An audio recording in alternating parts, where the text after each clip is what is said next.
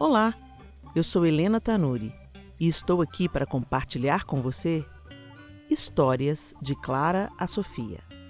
A minha oração e meu anseio são que, de alguma forma, minhas experiências com a paternidade de Deus através de meus filhos possam te ajudar a vislumbrar um pouco mais de sua face e também receber suas porções de amor e sabedoria.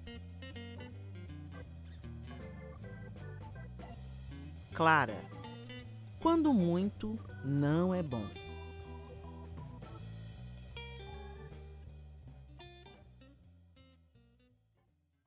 Era o ano de 1998. Eu e o João estávamos em um grupo musical, o El Chamar, coro e orquestra. Esse grupo sairia pela primeira vez do Brasil para uma série de ministrações nos Estados Unidos. Todo o grupo se organizou para levantar o dinheiro das passagens aéreas e foi maravilhoso participar daquele momento. Todos animados, trabalhávamos por nosso objetivo. Organizamos um bazar onde se encontrava de tudo. Alguns faziam guloseimas para vender e assim o dinheiro para as passagens e vistos ia chegando. Depois da batalha particular de alguns para conseguir o visto americano, e eu e meu esposo estávamos neste grupo, seguimos para a América. Eu embarquei, deixando nosso bebê Miguel com apenas cinco meses e nossa primogênita, de três anos, com os meus pais, acatando o conselho do pediatra.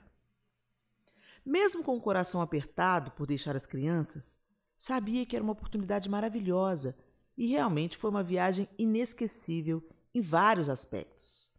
Além de pagarmos nossas passagens, conseguimos também levantar uma quantia para comprarmos um forno micro-ondas, um sonho meu, algo que na época era bem caro no Brasil para a nossa realidade. Em um dia de folga, fomos levados por nossos anfitriões a um hipermercado de brinquedos e os pais tiveram um dia de criança. Quando eu e meu marido entramos naquele lugar, ficamos maravilhados. Corríamos deslumbrados de um lado para o outro, descobrindo as novidades e desejando que nossos pequenos estivessem ali conosco.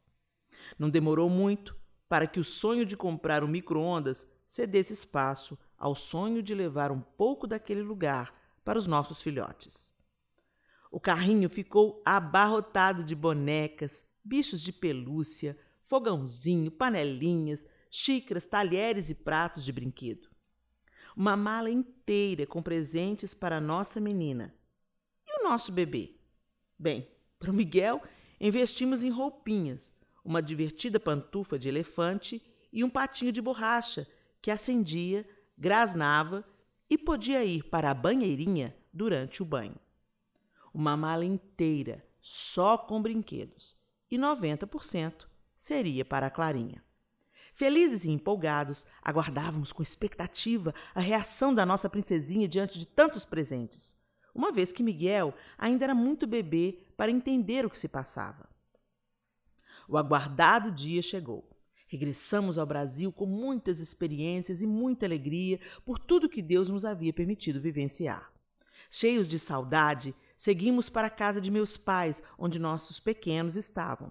E uma alegria sem igual explodiu no abraço apertado do reencontro. Que delícia sentir o cheiro, beijar os rostinhos e abraçar sem se cansar. Chegou o um momento. A mala foi colocada diante da Clara e ela correspondeu totalmente às nossas expectativas. Seus olhinhos surpreendidos brilhavam radiantes diante de cada brinquedo. Ela gargalhava e era esse o nosso maior prazer. Poucos dias se passaram, a rotina foi retomada e em uma manhã entrei no quarto compartilhado pelas crianças para limpá-lo.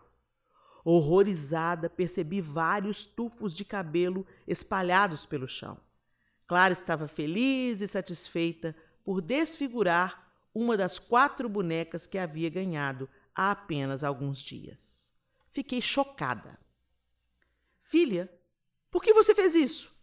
Não acredito que você deixou a boneca assim. Ela era linda, falei inconformada. Eu quis, ela respondeu sem sombra de arrependimento. Vou dar suas bonecas para Mariana, ameacei.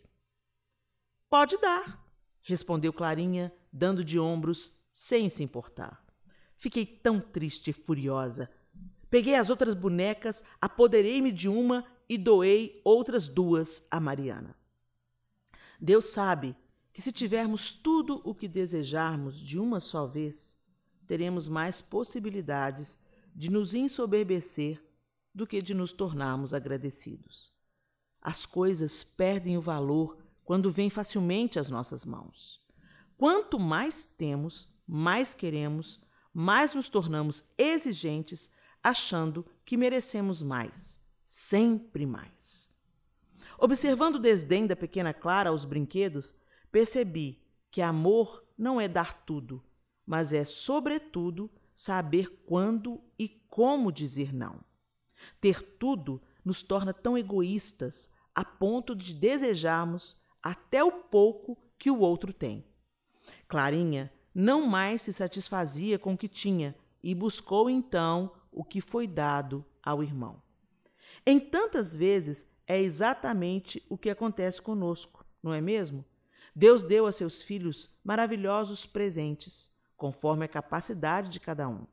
Ele nos deu vida, saúde, dons, habilidades, pessoas, mas queremos mais. Poucos são aqueles que ficam realmente gratos quando recebem menos, e muitos são os insatisfeitos que pensam que precisam de um pouco mais para que eles sejam felizes. Ainda hoje, mais de 15 anos depois, os ecos dessa lição reverberam em minha vida, em minha alma, e o Espírito Santo continua insistindo em me conduzir docemente ao caminho do contentamento e da gratidão. Deus realmente sabe o que eu devo ou não devo ter. Ele me ama, inclusive quando não me dá tudo o que eu quero.